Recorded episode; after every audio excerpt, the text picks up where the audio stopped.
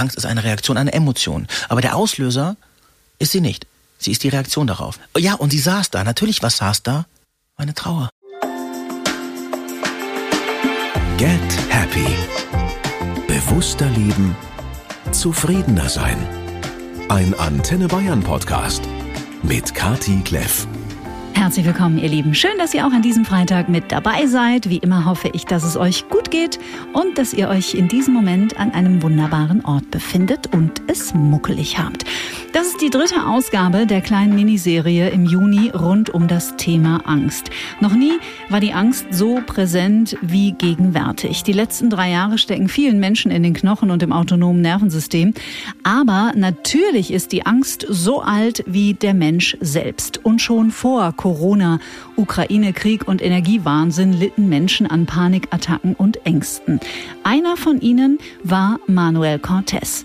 Manuel ist, wenn man das so sagen darf, ein echter Tausendsasser und scheinbar in allem, was er anpackt, erfolgreich. Als Schauspieler, Fotograf, Make-up-Artist, Autor, als Videoregisseur und 2013 gewinnt er bei RTL sogar Let's Dance. Was die Öffentlichkeit nicht weiß, hinter der schillernden Fassade hat die Angst ihn fest im Griff. Und zwar seit er 20 Jahre alt ist.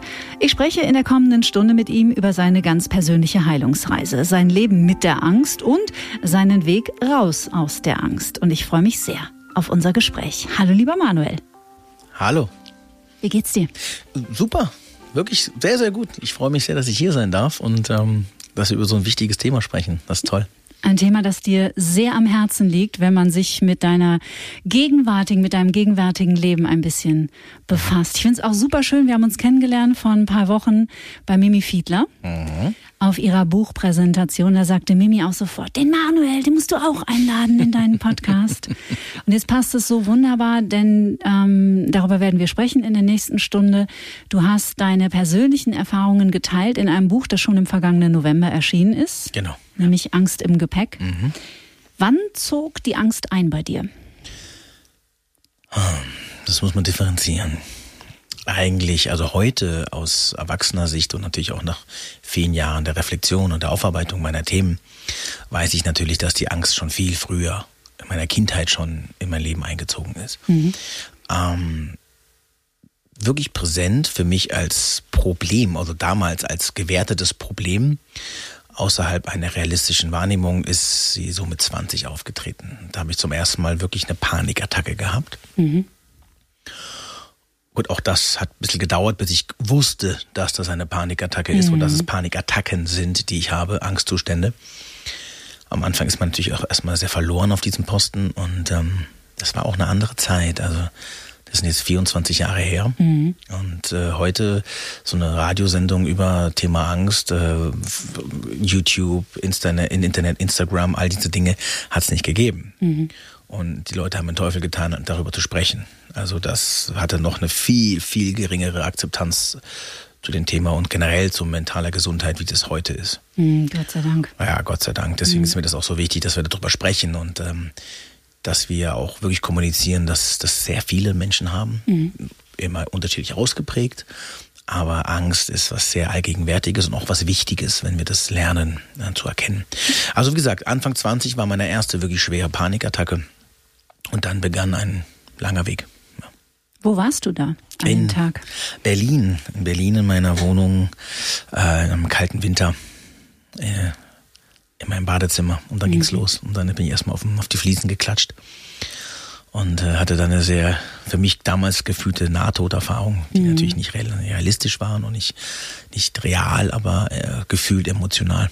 Mhm. Und äh, ja, wie, dann ist wie so eine Tür, wie so eine Büchse der Pandora aufgegangen. Und all das, was ich jahrelang auch durch einen sehr exzessiven Lebensstil in den Jugendjahren verdrängt habe, mit höher, schneller, weiter, lauter, betrunkener, so, habe ich, äh, ja, hat sich dann ausgeleert, ohne dass ich da Kontrolle drüber hatte. Und das waren immer so Phasen, plötzlich platzt es und dann ist es da. Und dann hast du keine Chance mehr, das in erster Linie, wenn du nicht weißt, was es ist, äh, ja, loszuwerden.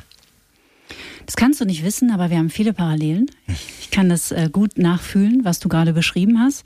Und es wäre tatsächlich meine nächste Frage gewesen, denn ich wusste es viele Jahrzehnte nicht. Mhm. Wusstest du, dass es Angst ist? Oder wann wurde dir klar, das, was dich so erschüttert, auch auf körperlicher Ebene, ist Angst? Das hat lange gedauert. Mhm. Das hat vor allem deshalb lange gedauert, weil ich lange nicht gesprochen habe. Mhm. Und woher sollte ich denn wissen oder darüber Informationen sammeln, mich austauschen, Feedback kriegen, wenn ich überhaupt nicht rede? Logisch. Also habe ich das die ersten Jahre schön in mich reingefressen, ähm, ständig mit dem Glauben, mit mir stimmt was nicht. Und dann ist es ja auch so, als Künstler, als Freiberufler will man ja nicht die beschädigte Ware sein. Also du willst ja nicht der sein, von dem man weiß, der hat eine der Waffel. Mhm. Ja, bucht dich ja keiner mehr. Und mhm. das fing gerade bei mir an, dass ich eine große Karriere vor mir hatte. Also gerade wirklich so einige spannende, große Projekte klappten und ähm, auf der einen Seite der totale Erfolg da stand und auch genau, was du vorhin auch im Intro meintest, so diese schillernde Figur und umso mehr ich auf der einen Seite diesen Erfolg als Heilung betrachtet habe, also ich muss ja nur erfolgreich sein. Ich mhm. muss ja nur beweisen, dass ich äh, was wert bin, beweisen, dass ich, dass ich top bin. Dann, dann kommt da schon keiner drauf, hinter die Fassade zu gucken. Mhm. Also habe ich eine Welt erschaffen, eine Figur kreiert. Ne? Also eigentlich eine Figur Manuel, der erfolgreiche Schauspieler, der Künstler, ähm, den es gar nicht gab. Der vielleicht ein Teil von mir war, aber nicht so, wie ich ihn dargestellt habe. Das war eine Fassade. Und diesen einen Zweck hatte, schau nicht dahinter. Mhm. Bleib von der glänzenden Oberfläche abgelenkt. Frag auf keinen Fall, was ist hinter den Fenstern, was ist, wenn das Licht ausgeht. Und das habe ich perfektioniert. Und dann habe ich einfach äh, Leistung und Erfolg als Heilmittel gesehen und habe Hardcore Gas gegeben in allem, was ich getan habe. Also auch das, was du aufgezählt hast. Ich habe, ich habe, glaube ich, Lebenslauf für fünf Leute. Mhm. Und ja, in allem war ich erfolgreich, weil ich auch erfolgreich sein musste. Also das hatte eine positive Komponente, aber auch leicht eine destruktive und eine leicht ähm, ja, schädliche Komponente, weil es nicht mehr gesund war und einfach auch wie schon fast Workaholic war. Also niemand still, niemand still sein. Wenn Stille kommt, kommt die Angst. Wenn Stille mhm. kommt, kommt die Fragen. Wenn Stille kommt, kommt die Einsamkeit. Dann kommen die Stimmen und das darf nicht passieren. Und ähm, bis ich wusste, dass das Angst ist, sind locker fünf Jahre vergangen. Mhm. Und ich ärgere, ich ärgere, das ärgern, das war halt mein Weg, den ich brauchte, aber bis ich dann gesprochen habe, und ich meine, meine Mutter ist Therapeutin, also ich hätte einfach mal den Mund aufmachen können. Aber, aber es ist ja schwer in der eigenen Familie, oder? Ja, eigentlich gar nicht, weil man, also nicht von, von der Akzeptanz her, weil meine Familie ist wirklich super offen und da kann man reden und wir haben ein ganz, ganz enges Verhältnis. Mhm. Aber reden heißt in allererster Linie, egal mit wem, auch wenn der andere zu 100 Prozent auf deiner Seite ist, heißt reden, eingestehen mhm. vor sich selbst. Und egal wer da gesessen wäre, ich hätte, wenn ich geredet hätte, zugestanden, dass ich etwas habe, was ich nicht wollte. Mhm. Und das hat sehr lange gedauert. Dadurch muss es aber auch sehr heftig werden und so sehr heftig werden ähm, und auch natürlich auch als all anderen Verdrängungsmechanismen nicht mehr gingen, ähm, ich einfach gezwungen wurde zu reden, mhm. weil ich einfach keinen Ausdruck mehr wusste. Und dann kam zum allerersten Mal, ja, das sind doch Panikattacken. Das habe ich noch nie gehört. Wer hatte das gesagt? Meine Mutter. Mhm. Ich fragte, war das wirklich meine Mutter? So, Junge, du hast Angst. Ich so, Quatsch, ich habe doch keine Angst. Wovor soll ich denn Angst haben? So, bla. Das ist Angst. Und dann habe ich, als dieses Wort zum ersten Mal fiel dann und ich, die Ablehnung dann irgendwann ging und ich irgendwie, ne, da stand dann so plötzlich so der, der Hund in der Ecke hinten im Zimmer und ich bin ewig um den rum und nein, ich will ihn nicht, finde ich blöd und das ist Schwachsinn und bla, mich mega gewehrt. Und dann, wie es oft so ist, dann werden wir milder und dann finden wir keine andere Wirklichkeit und dann beschäftigen wir uns damit.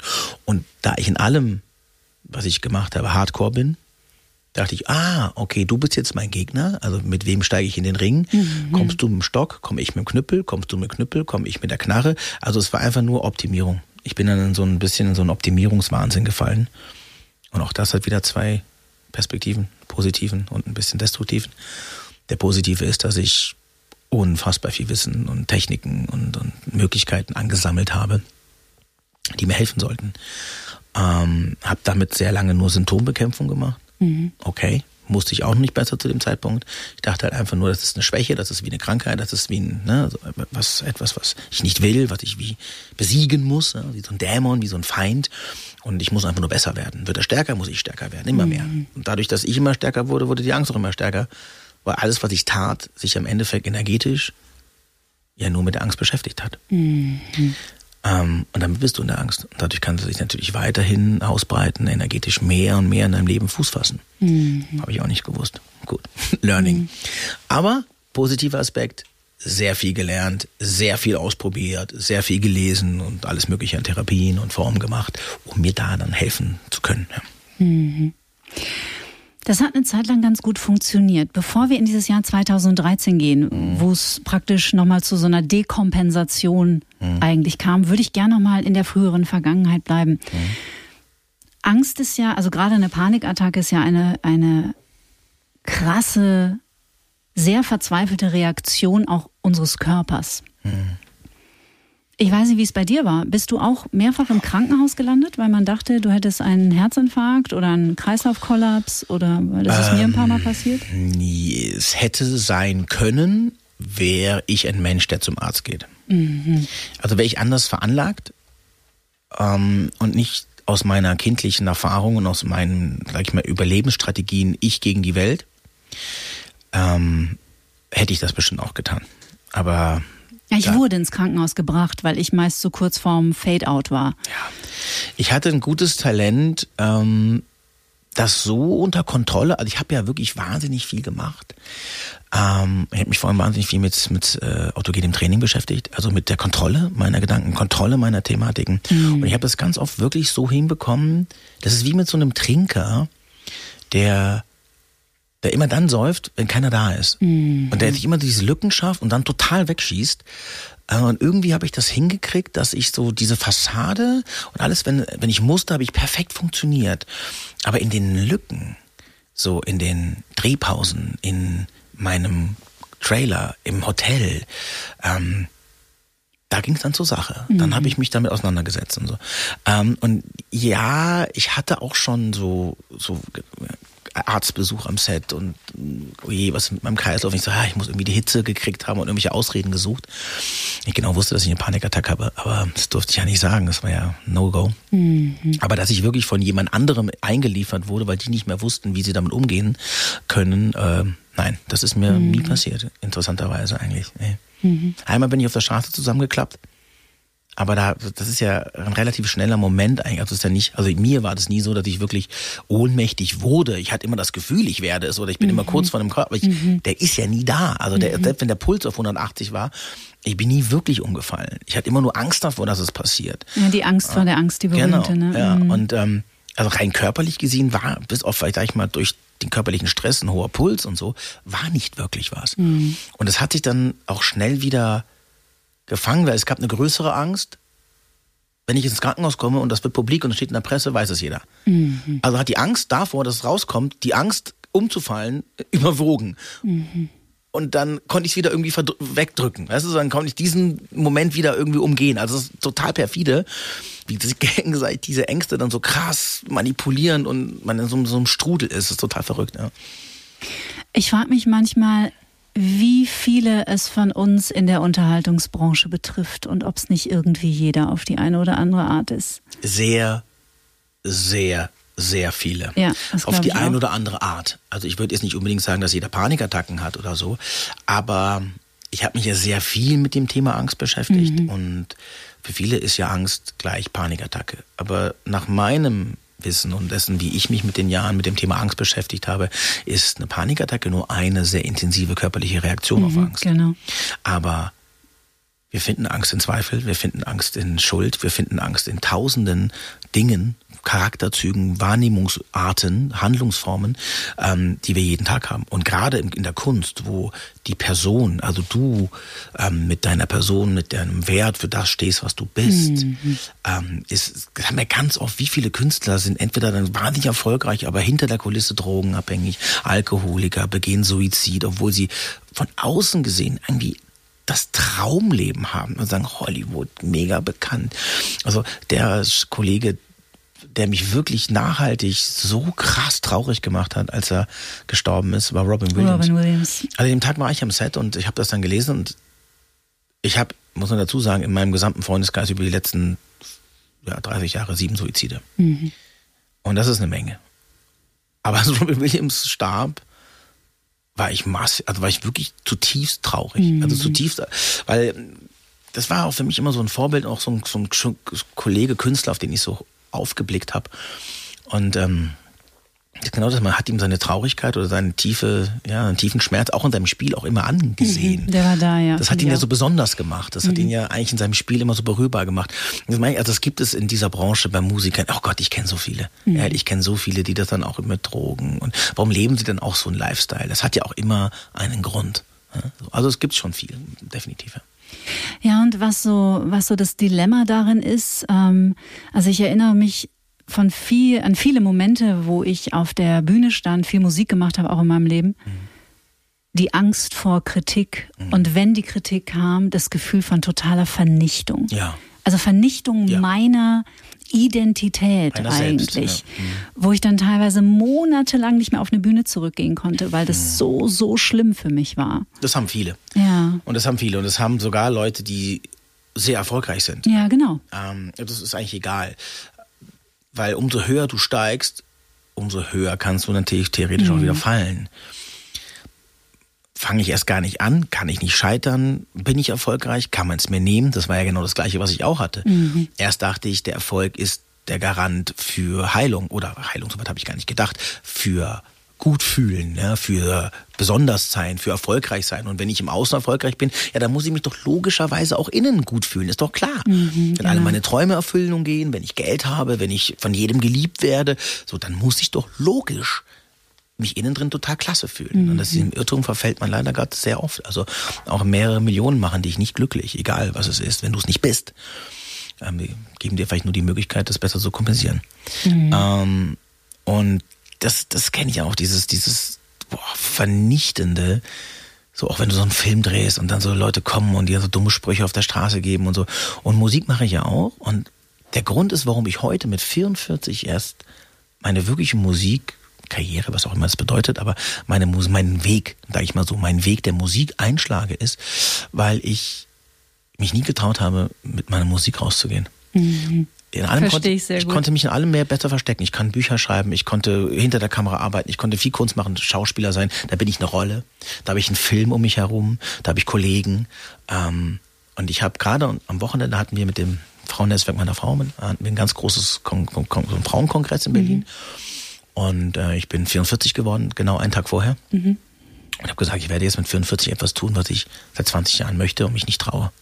Und ich bin ohne Band, ich bin ohne großen Schnickschnack, ich bin einfach mit einer relativ schlechten Box, also so einer so einem Tower mit Gitarre und Stimme, alles in einem Ding und so, nicht gemischt, gar nichts. Ich mich vor die, keine Ahnung, was waren da, 500, 600 Leute, ich mich draußen hingesetzt und sagte so, so Leute, ähm, ich mache jetzt was, wovor ich wirklich Schiss habe. Mhm. Oh, krieg gleich Tränen in den Augen. Ich spiele jetzt hier vier Songs. Mhm. Alle recht schlecht, weil ich bin, ich kann gut Gitarre spielen, aber ich bin kein Gitarrist. Ich hatte sonst immer mindestens noch einen Gitarristen und noch einen Bass und also alles um mich herum, um möglichst diesen Puffer mhm. zu schaffen, damit ich in meiner gefühlten Unzulänglichkeit irgendwie aufgefangen werde.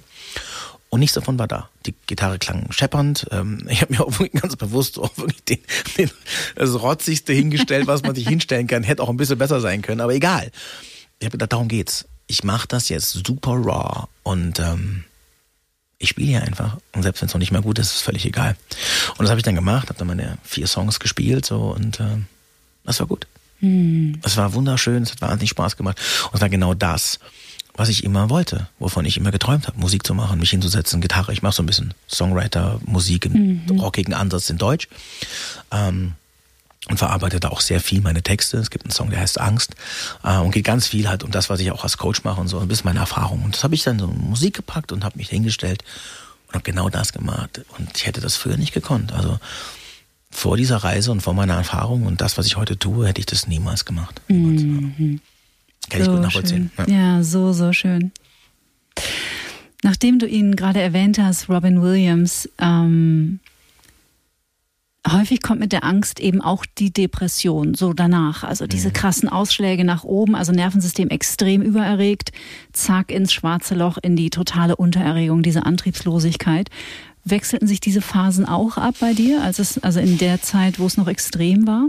Ja, und ähm, das ist bis heute so, mhm. aber nicht so ausgeprägt. Und ich, das Gute ist daran, dass ich mich kenne und dass ich einfach ein sehr, sehr aufmerksamer Beobachter Empfinder meiner selbst geworden bin. Ach, ein Traum, ja. So, also das ist eigentlich die einzige Lösung, die ich für mich gefunden habe, denn ich habe so lange Jahre versucht, mich zu verändern. Mhm. Also gemerkt, okay, ich habe was, mit mir stimmt was nicht, ich brauche die Optimierung. Also ich muss was verändern. Ich muss meine ganze Persönlichkeit alles ändern und dies und das. Das ist natürlich nur wiederum mehr Kampf gegen mich selbst. Also noch mehr Ablehnung, noch weniger Harmonie, noch weniger innerer Frieden. Super. Und was ich heute einfach tue, ist, ich mache vor allem viel weniger, als ich es früher tue. Und ich ich kenne mich halt sehr gut. Und dadurch weiß ich aber auch, welche Stimmung sich anbahnt.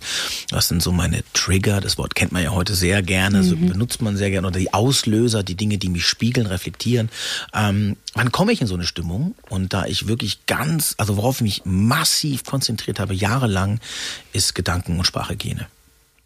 Wie rede ich mhm. über mich, über andere, über meine Fähigkeiten, über meine Handlungen? wie denke ich? Da gehen wir noch expliziter in das Unbewusste hinein. Ähm, wann kritisiere ich mich? Wann sage ich, ach Gott, bin ich da blöd? Sondern solche Dinge, die man mal so raushaut, ähm, die alles Wirkung auf uns haben. Also, und da ich das jetzt mittlerweile wirklich sehr akribisch, also auch wirklich, da bin ich so richtig Inspektor, da wird ganz genau geguckt, was gedacht wird. Und ich merke das sofort, wenn ich in einer unbewussten Phase bin, wenn ich im Stress bin, wenn ich irgendwie halt nicht ganz bei mir bin und diesen Weg ein bisschen länger gehe, weil ich nicht achtsam bin, dann merke ich auch sofort, oh, Moment mal, warum habe ich, hä, wie fühle ich mich denn jetzt heute? Oh, da war ich aber nicht aufmerksam. Und dann gehe ich ein paar Tage zurück und merke, ist du, mhm. jetzt schon vor drei, vier Tagen Stopp sagen müssen. Ich hätte innehalten müssen und sagen, hey, wo geht dieser Weg hin? Möchte ich das? Ist das die Haltung? Ist das die Perspektive, die ich leben möchte? Aber das passiert ganz normal. Wir sind Menschen, wir sind vielen, vielen Dingen abgelenkt. Und ähm, das ist einfach nur gut, wenn wir das trainieren, dass wir da einen Zugang zu finden. Und dann mhm. kann man mhm. immer noch sagen, ich glaube, dass ich wirklich in so ganz tiefe, tiefe so Löcher falle, so wie früher, wo ich dann teilweise so von Jauchzen, also bäm, Leben ist das Beste und laut, schnell und dann wurde es leise um mich herum und dann in dieses Loch gefallen bin, wo man tagelang nur noch Playstation gespielt hat, dann nur noch auf dem Sofa lag und eigentlich so so hinvegetierte. Also man wusste, man will, alles schreit in einem so, steh auf jetzt, steh mm. auf. Und du bist wie so ein Stein, also du bist wie so fremdbestimmt. Also ich kenne das, mm. das habe ich lange nicht mehr gehabt. Und das weiß ich auch, dass ich das mittlerweile zu verhindern weiß. Ich sage niemals nie, denn ich auch meine Erfahrung sagt mir, wir sind immer nur so erfahren, wie uns unser Leben die Möglichkeit gegeben hat.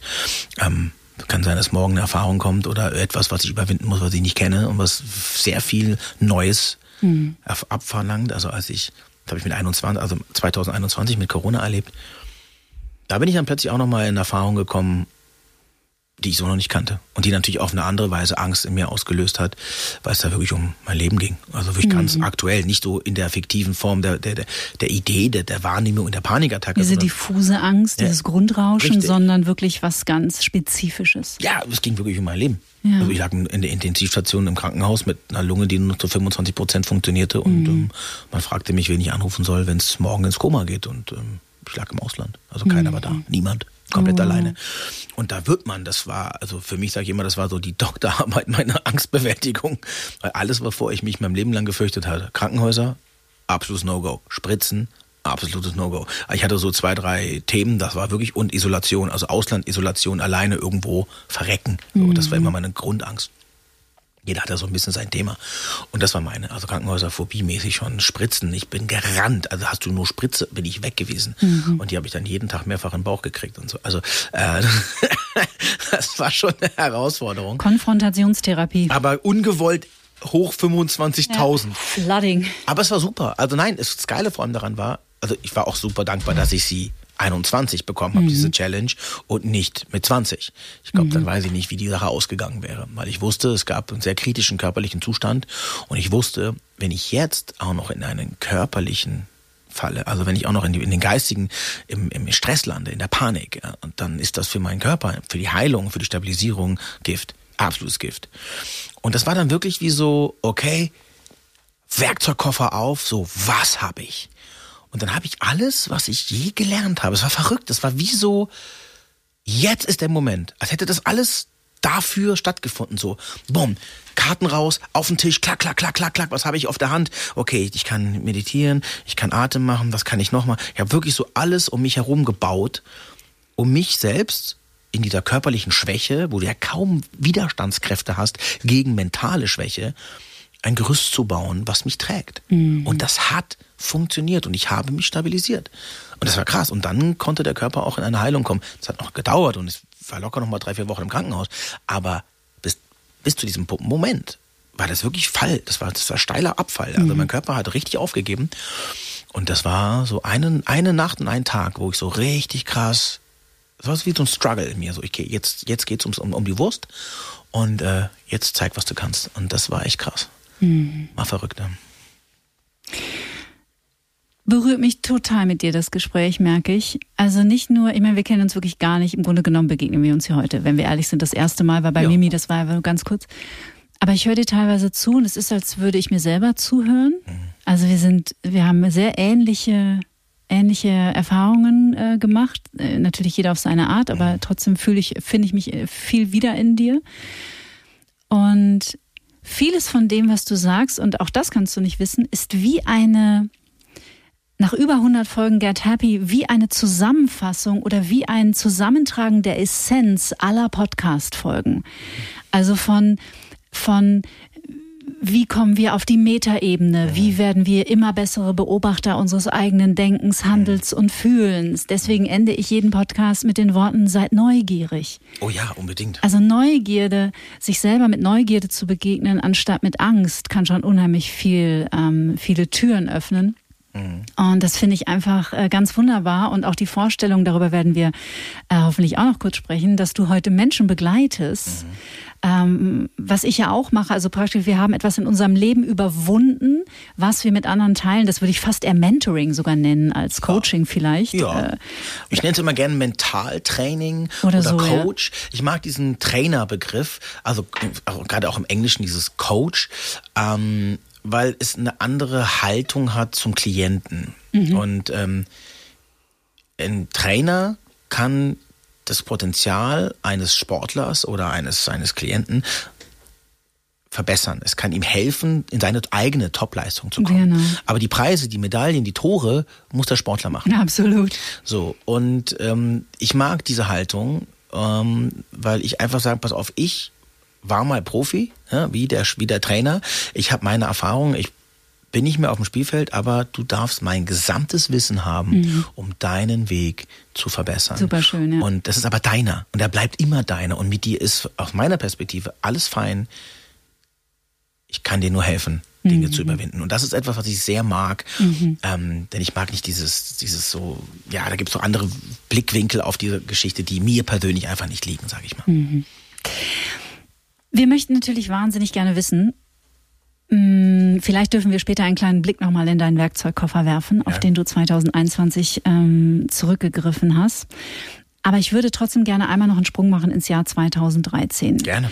Ähm, bis dahin hatten all die, und ich finde es wunderbar, weil das Wort benutze ich auch, Symptombekämpfung. Mhm. Ja.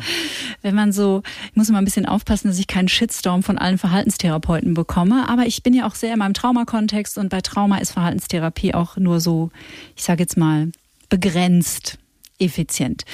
Mhm. Mm, also du hast eine Zeit lang den Kampf gegen die Angst, also da noch gegen die Angst gut aufnehmen können, konntest mhm. mit den Symptomen gut leben. Mhm. Und dann kam der Moment, wo es nicht mehr funktionierte und das war 2013, als du bei Let's Dance mitgemacht hast. Genau. Was passierte da? Ähm, das war echt verrückt. Das ist genau das, was du vorhin gerade erzählt hast. Das war dieses Vernichten. Ähm, und das war so, also die Erfahrung, die ich da plötzlich gemacht habe.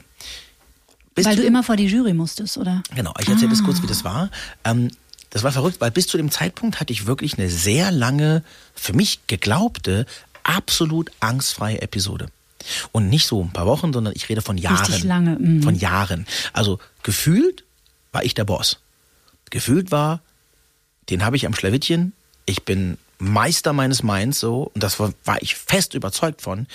Ähm, auch gerade gerade NLP und, und Silver Mind Control und so. Ich war wirklich so the brain. Ich wusste genau, wie ich mich fokussiere und all dieser ganze Kasperle-Theaterkram. Mhm. Ähm, der hilfreich ist aber nicht die Lösung.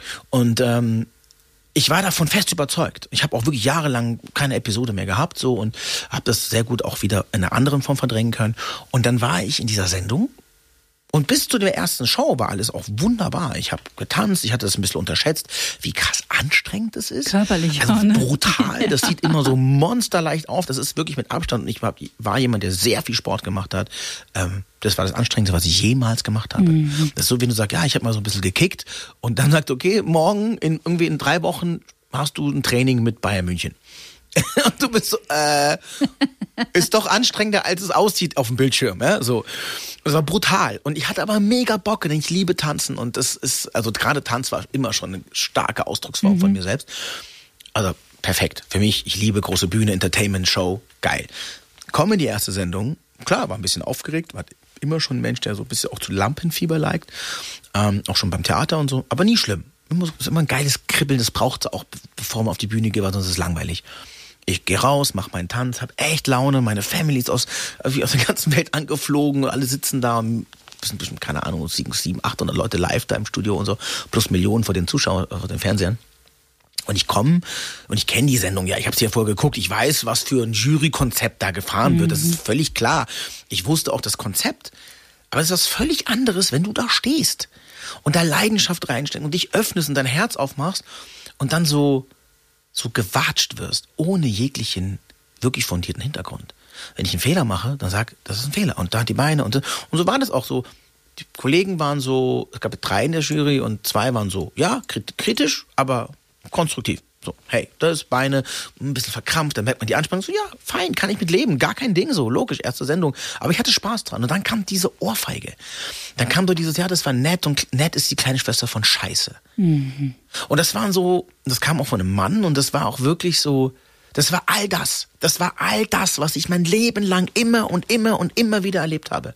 Irgendeiner, der mir von oben eine watscht. Ich muss da stehen wie der kleine depperte Junge der sich vor Millionen von Menschen den Popo versohlen lassen muss, ohne dass es eine Gerechtfertigung dafür gibt, ohne dass es wahr ist und ich noch nicht mal etwas sagen kann, ohne dabei wieder Blödmann dazustehen. Mhm. Schreckliche Situation. Das war wirklich furchtbar und es war so, ich war so gedemütigt. Natürlich war es meine, es war mein Stolz, es war meine Angst. So, ich hätte darüber lachen können. Also jemand, der das Thema gar nicht mit sich trägt, so, ja, Mai, was bist denn du ein Kasperle? Und wäre in seiner Geschichte weitergegangen, aber nicht ich. Das war logischerweise wieder ein Thema Mann, Dominanz, klein gemacht werden. Ja, so. Entwertung, ne? Entwertung, du bist nichts wert, du nicht, so alle anderen, aber du nicht. Das war ganz oft im Leben meine, also wirklich, das war meine Geschichte. Immer wieder, durch die Lekasthenie in der Schule, durch das Ausländersein in, in Freiburg, wo ich geboren bin. Es war immer wieder, kam das zurück, immer und immer wieder. Ich habe viele Geschichten in diesem Bereich. Und das hat mich so kalt erwischt. Vor allem, weil ich ja das überhaupt nicht mehr auf dem Schirm hatte, dass so die Ängste. Das war in der Sekunde, ich bin da runter, ich war wie ein Trance, die ganze Sendung danach sah ich Das nur ja noch. fast eine Retraumatisierung. Ne? Das war, das war genau das. Und dann war das wirklich wie so, als, hätte, als hätten die Jahre zwischen 20 und dem nichts stattgefunden. Es war einfach so Clips und die Panikattacken waren da. Die nächste Sendung war Katastrophe. Mein, die arme Melissa, meine Tanzpartnerin, die hat mich die Proben bis zum zweiten Sendung durchgeschoben. Ich war wirklich nur noch neben der Kappe. Ich kriegte abends Panikattacken. Ich, ich, ich war Angst, Angst, Angst, Angst, Angst, Versagen, Versagen, Versagen, da stehen, wieder ausgelacht zu werden. Also es war Katastrophe und ich merkte, nichts griff. Nichts. Meine ganzen klugen Geschichten, meine ganze Armada. Das war wirklich so die spanische Armada, die dann so von fünf englischen Kriegsschiffen einfach platt gemacht wird. Und das war so, das war so deillusionierend. Weil ich war ja für mich so der, weißt du, hier habe ich im Griff und Du wolltest ja auch nichts Böses, ne? Du wolltest ja nur tanzen. Absolut. Also es hat mich kalt erwischt, was unglaublich wichtig war für meine gesamte Entwicklung, denn da habe ich zum ersten Mal gemerkt, also wenn das nach so vielen Jahren, nach so viel Thema, nach so viel Machen, nach so viel Therapie und Arbeit und Reden und Wissen, ich hatte ja einen Kopf, der war ja voll mit Wissen, mit einem einzigen Schnippen sofort wieder da ist, als hätte sich nichts geändert, habe ich an der falschen Stelle gearbeitet. Muss, logisch. Denn was ich nie getan habe, ist, in all meinem Machen, ist in die Emotion zu gehen. Und in den Körper. In den Körper. Da wollte ich nicht hin. In der Technik, in der, in der Dominanz, in, äh, in der Distanz zu wissen und, und kognitiven Verhalten wusste ich, ah, ich konnte mir das alles wunderbar bauen, hatte da auch schon wirklich Aufstellungen gemacht und wusste genau Vaterthema und Mutterthema und ich konnte das alles wunderbar benennen. Aber wo es nie ankam, ist da, wo es weh tut. In der Emotion. So. Wissen ist nur Information, solange sie nicht zur gelebten Realität wird. Und äh, das ist dann passiert. Und da bin ich dann auch zum ersten Mal ähm, der Hypnose begegnet, weil ich natürlich auch in einer Situation war, wo ich dachte so, das war auch perfekt, denn ich hatte nicht die Wahl zu sagen, okay, äh, ich verkrieche mich wieder oder ich gehe in die Vermeidung, sondern ich steckte mitten in einem Prozess, den ich mir auch nicht nehmen lassen wollte. Ich hätte natürlich sagen können, okay, weißt du was, nächste Sendung, ich werfe das Handtuch, ich bin einfach raus, lass mich in Ruhe, ich stelle mich dieser Angst nicht. Aber das hätte für mich bedeutet, dass man mir für ewig die Freude am Tanzen nimmt. Mhm. Dass man mir mein Künstlersein vernichtet. Und da hat sich alles in mir aufgestellt. Alles. Also das war so, das hätte auch um mein Leben gehen können. Das ging um meine künstlerische Existenz. Und das, was tief in mir als Mensch in meinem Schaffen existiert. Und das war keine Option. Also nicht, nicht in so einem Format, nicht von, nein, no way. Mhm. Und dann haben sich dann so die Lebensgeister in mir geweckt. Okay, ich weiß, das Alte hat nicht funktioniert, was kann ich machen? Und ganz oft ist es, wenn wir mit dem Rücken zur Wand stehen und nicht mehr wissen, wie es weitergeht, dann kommt eine Lösung. Für den Moment. Ja, scheinbar scheint das so zu sein oder sein zu müssen. Ne? Das mhm. ist ja auch das, was die Buddhisten sagen. Also mhm. wir kommen ja offensichtlich als äh, Spezies Mensch am Thema Leiden nicht vorbei. Und ich glaube, diese Erfahrung teilen die meisten Menschen. Ähm, ich warte ja immer schon drauf, was das nächste Ding ist, was um die Ecke lauert. Weil ähm, genau, was du gerade beschreibst, in der Regel muss es ja, es wird noch schlimmer, noch schlimmer, noch schlimmer, der Schmerz wird noch größer und dann bricht irgendwas aus. Dann kommt irgendeine Lebenskraft aus uns heraus und die sagt, so und jetzt anders. Was ich gelernt habe, ist, dass das Leid oder die Intensität von Leid, wie wir sie erfahren, eigentlich immer nur abhängt davon, wie sehr wir uns dagegen wehren. Ja. Und umso mehr wir lernen, umso offener, bereiter wir einfach sind, Neues, Gegebenes einfach hinzunehmen. Und auch dieses klassische Konzept von gut und schlecht und gesund und krank und äh, sowas einfach mal hinterfragen und in die Neutralität kommen, ist Leid irgendwann gar nicht mehr, gar nicht mehr vorhanden. Man kann körperlich durchaus eingeschränkt sein, man kann sogar Schmerzen haben, chronische, ähm, und trotzdem leben. Mhm. Auch mit mhm. Freude leben. Also ich kenne das von meiner Mutter, die jahrzehntelang immer krank war, mehrfach Krebs und dies und das und dann die Spätfolgen und was. Also die hat eigentlich immer irgendwas und immer ist sie krank, wenn man das jetzt mal aus diesem klassischen Kontext von Krankheit äh, mhm. betrachtet. Und trotzdem geht meine Mutter auf Berge, die, die, wie sie es halt kann, dann mit ihren Stöcken da unterwegs, die, die reist, die macht. Und ich sage immer so, Mama, wie machst du das? Wie, wie geht das? Du hast so viel und du bist so frei und so.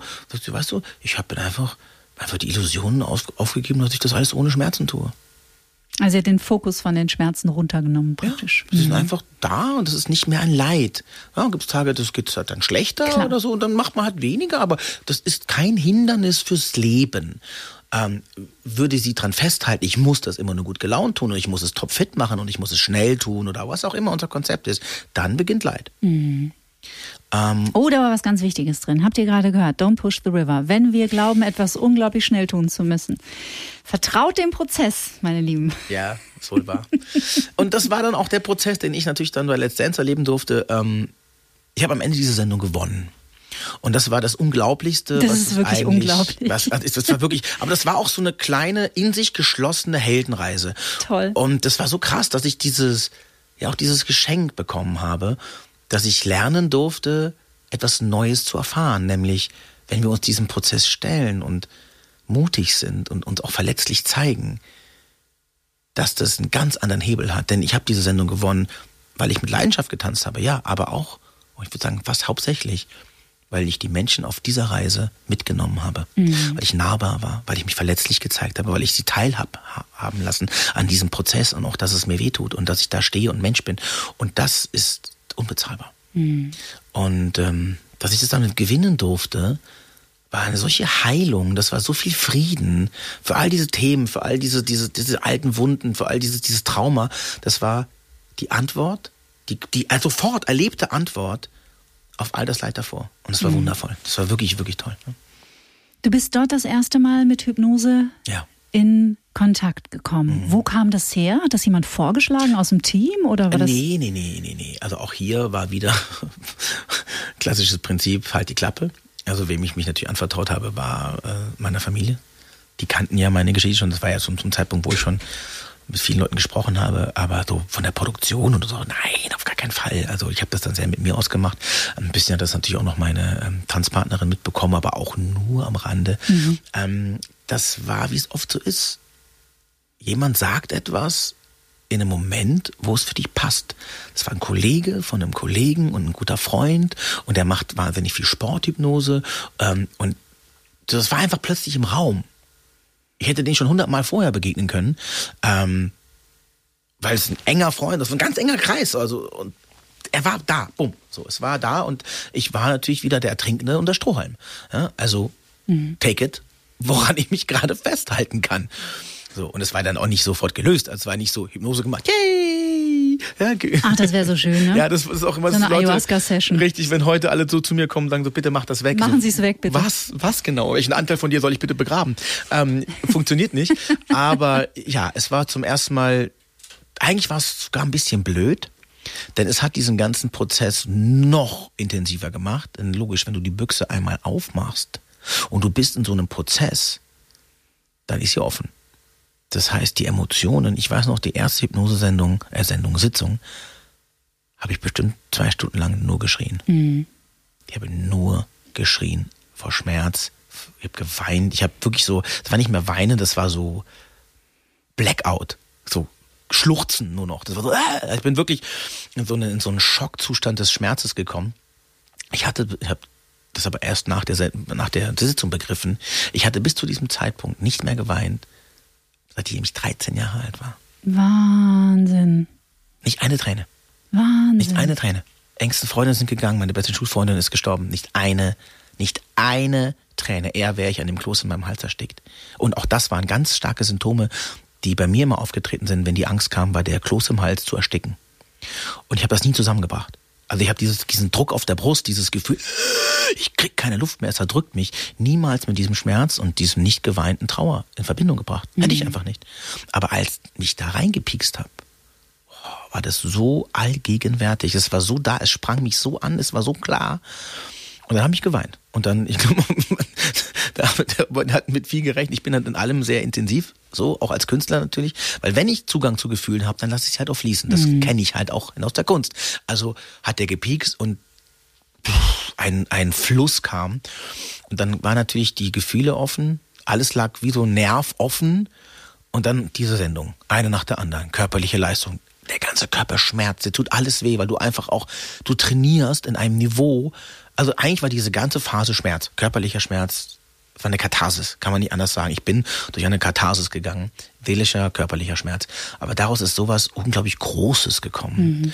sowas Starkes. Also ich bin seitdem ein anderer Mensch. Das ist ein Fakt. Ich habe in diesen fünf Monaten mehr durchgemacht, mehr erlebt, mehr gewachsen, mehr gereift, als ich in die ganzen zehn Jahre vorher mit meinen ganzen Techniken. Definitiv. Mhm. Transformation ist einfach kein Ponyhof.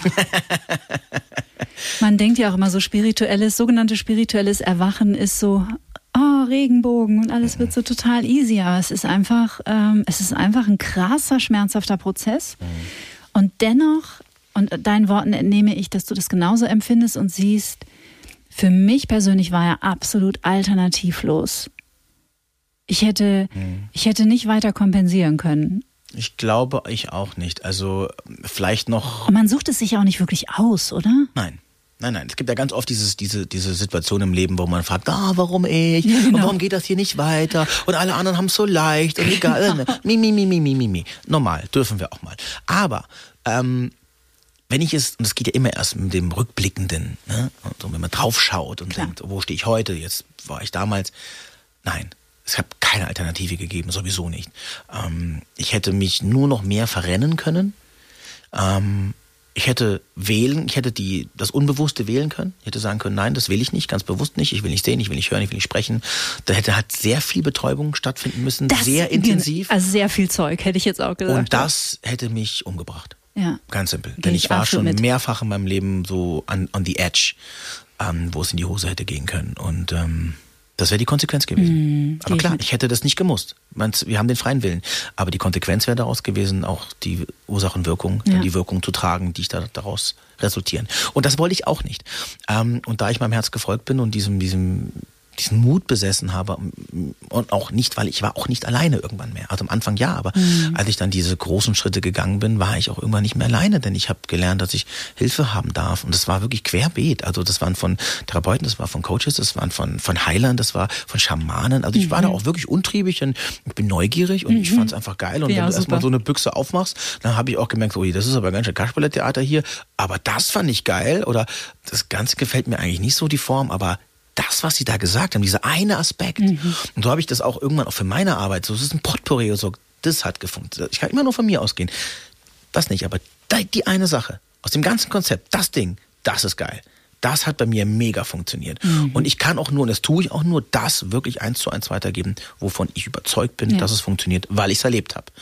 Ähm, Mach ich genauso. So, wenn ein anderer sagt, so ja, das hat bei mir mega, aber bei mir nicht, dann ist es halt geil, aber dann war es nicht meins und mhm. ich kann dir das nicht beibringen. Wenn du jemanden brauchst, dann go for it. Der Markt ist groß, es sind tausend Leute und es ist auch wichtig, dass wir das tun.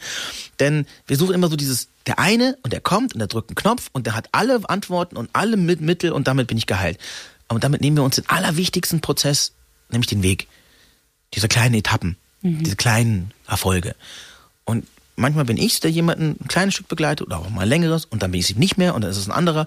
Oder jemand kommt, der hat schon ganz viele vor und braucht nochmal wieder eine kleine Erinnerung, whatever. Es gibt tausend Momente, mhm. wo wir mhm. einsteigen. Ja. Und das ist, das ist genau das.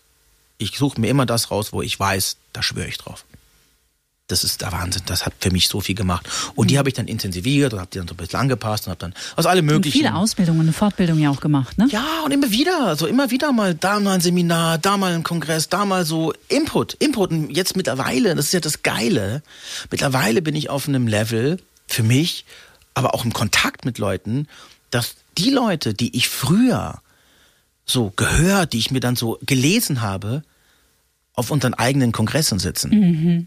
Ja, also wo ich Autoren treffe, ähm, ja, ich bin jetzt im September, nee, im November in Basel auf einem riesen Kongress. Unity bei dem großen Genau, Wochenende. ich wollte es jetzt nicht mhm. sagen, aber ja, genau, beim Unity. Ich glaube, die kennt hier jeder. Gut, äh, so wegen Name-Dropping und so. Also ich bin bei Unity und da, da treffe ich halt einfach auch schon vorher Joe Dispenza und äh, da kommen krasse Leute und äh, man ist so auf, auf du und das ist natürlich so geil, weil man austauscht. Und mhm. ich bin weit davon entfernt zu sagen so, hey, I'm done, jetzt bin ich so, so oben in der Sphäre, sondern ich finde es nur so geil, weil ich da genauso immer noch nach wie vor der Suchende bin und so an so einer Quelle.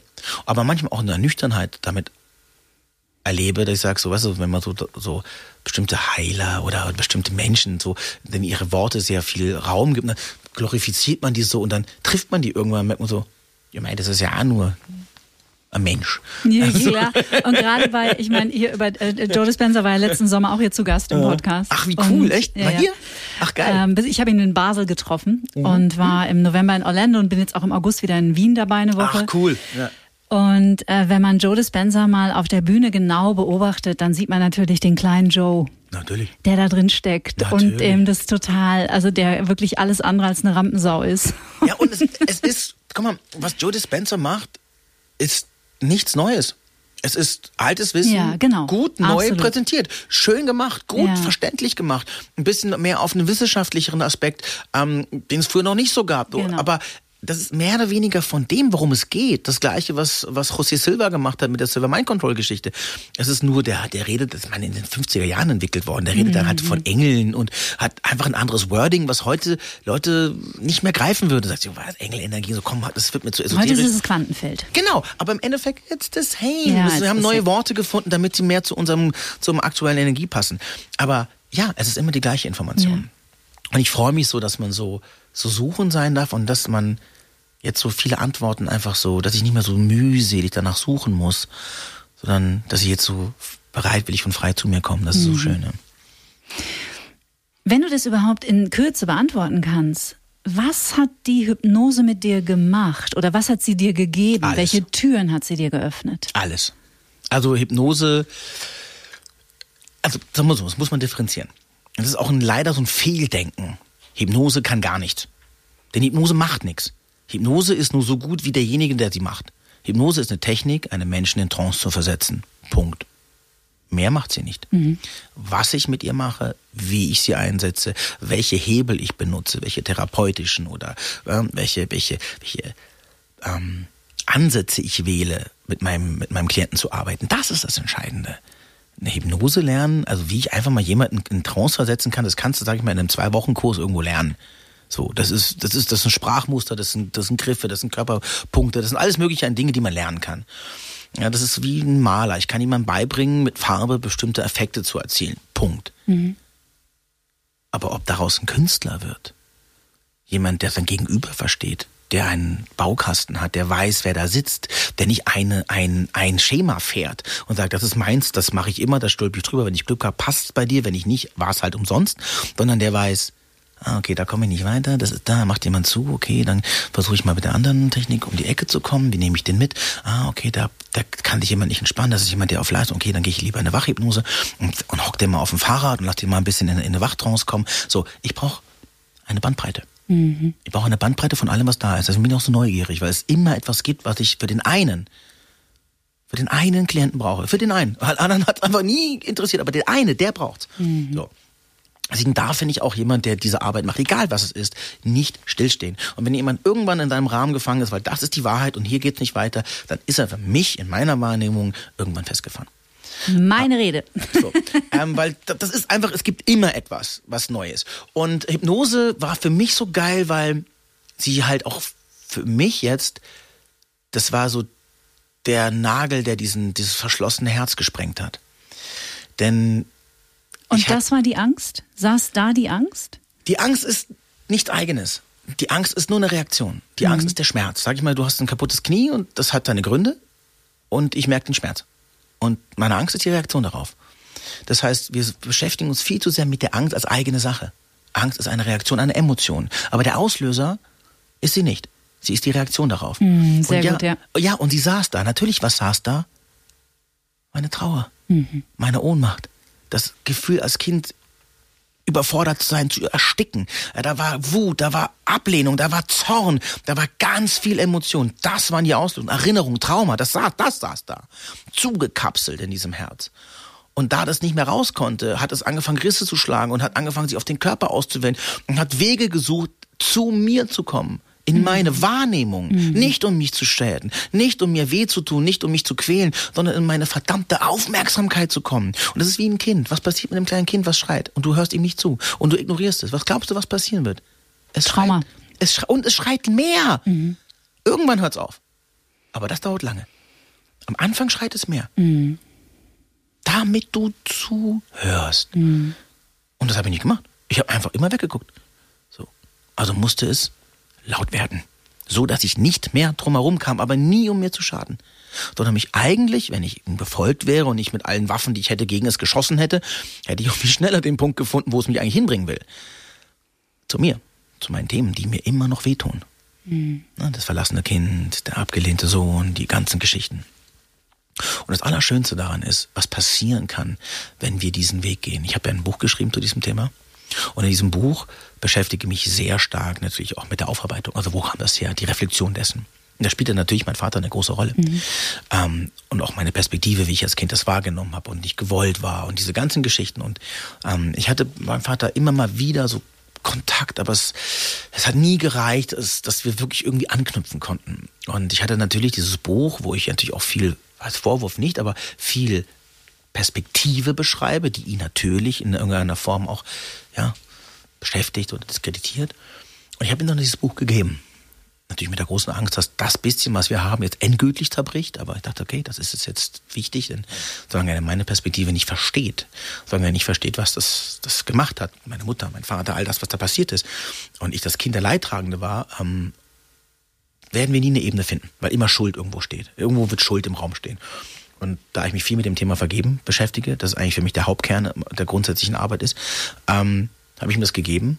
Und wir haben es heute geschafft, über dieses Buch und dann über die Form einer Kommunikation eine Ebene aufzubauen, die so viel tiefer ist als alles, was wir mhm. jemals vorher hatten. Mein Vater wird 80, ähm, die Zeit ist gezählt. Und die, die ich mit ihm habe, die können wir jetzt auf so einer friedlichen, schönen Ebene so verbringen. Und das ist toll. Und das ist wirklich, also Veränderung und tiefgreifende Heilung auch, das war ja eine Familienfeder, das ging ja über Jahrzehnte, wir reden ja von 40 Jahren. Ist ja meistens so, ne? Es ja. ist was Transgenerationales im 40 Jahre ja. Mhm. unausgesprochenes Leid, Vorwürfe, Familienkonstellation, dieser ganze Schwachsinn, mhm. der so unnötig ist. Und ähm, ich habe da für mich wirklich Frieden mit finden können und das hat äh, wahnsinnig gut getan. Ja. Die Angst, die lange dein Gegner war, ist heute dein Freund hm. und wichtigster Berater. Ist hinter der Angst immer etwas anderes?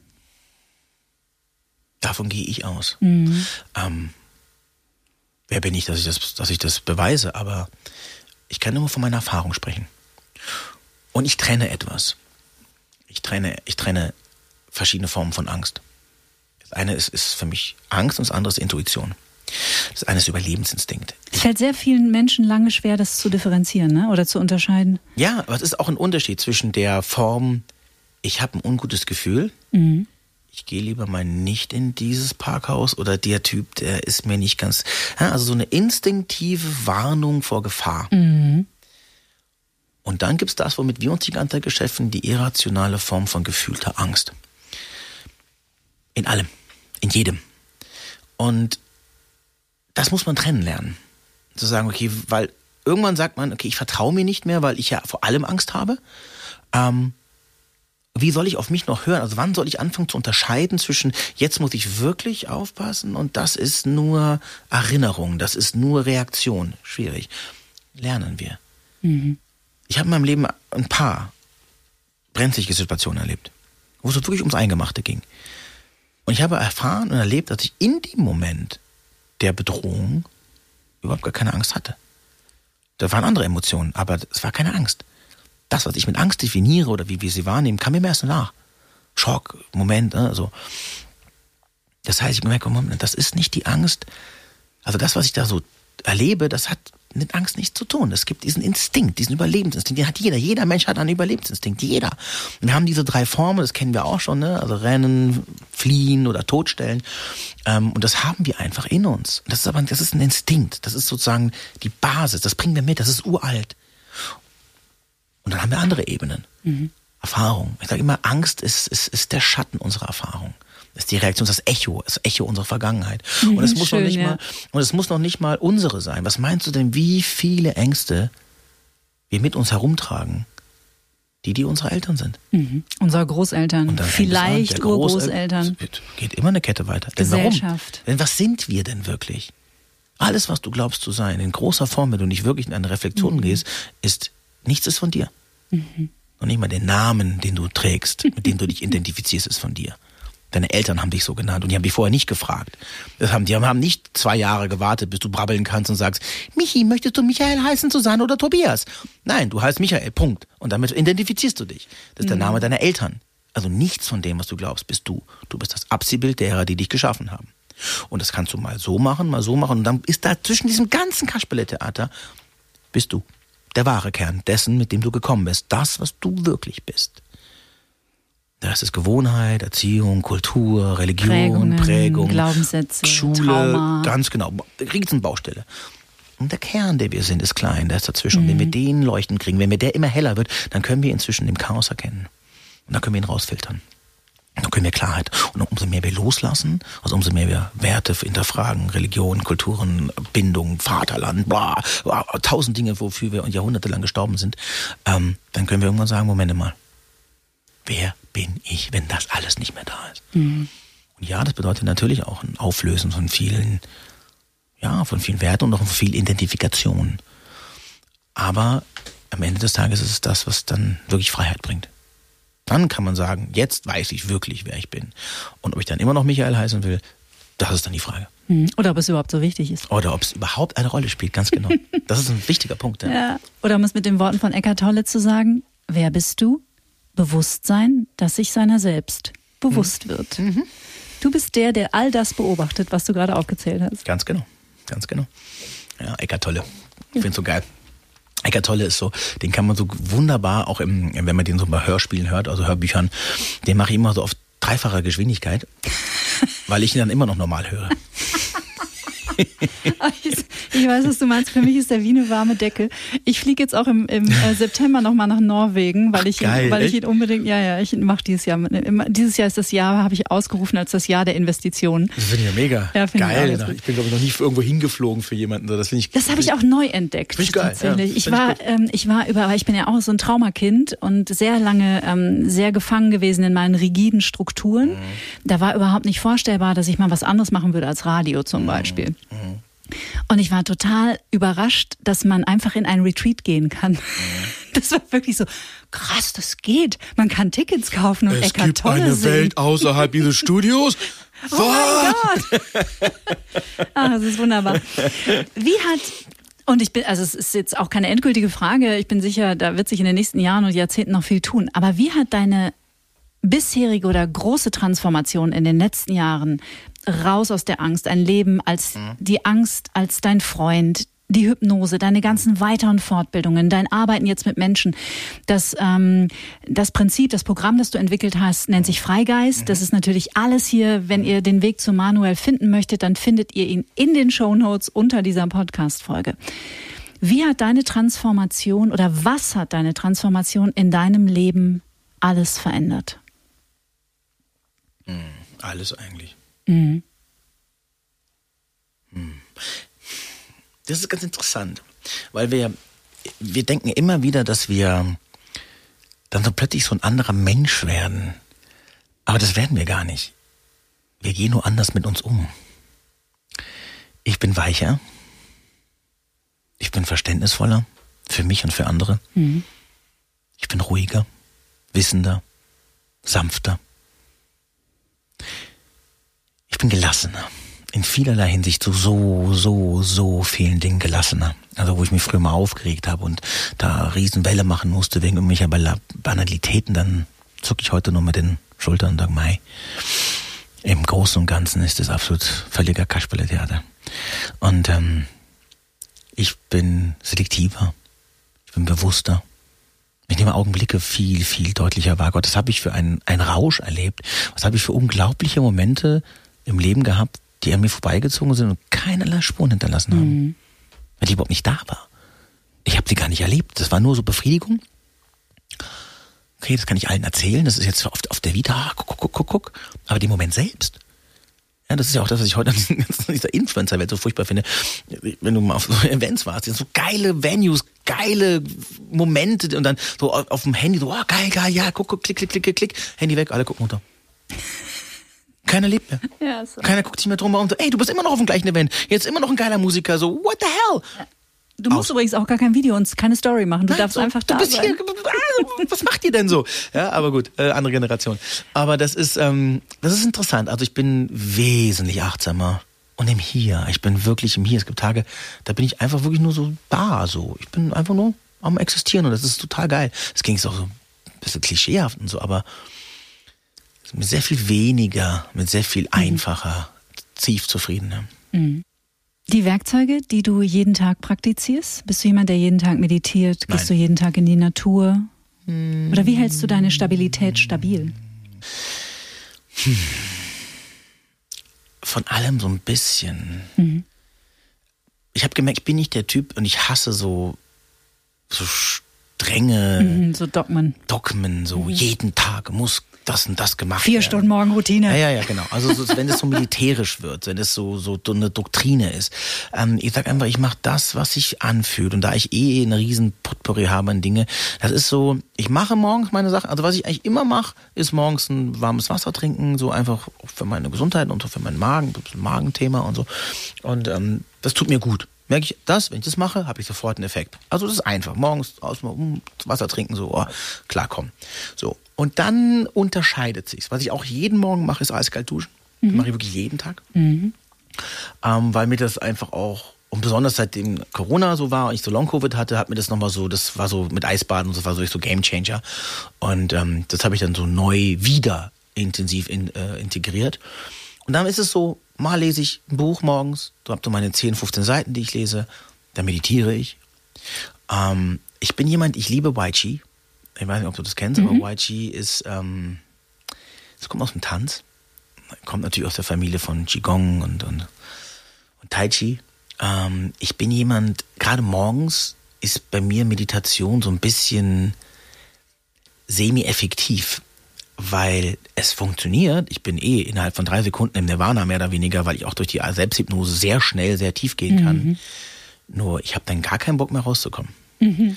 Das heißt, der Tag ist ja. relativ relativ für die Tonne, weil ich ja dann einfach bin. Ich bin dann in der tiefen Zufriedenheit und da kann ich auch den ganzen Tag drin bleiben.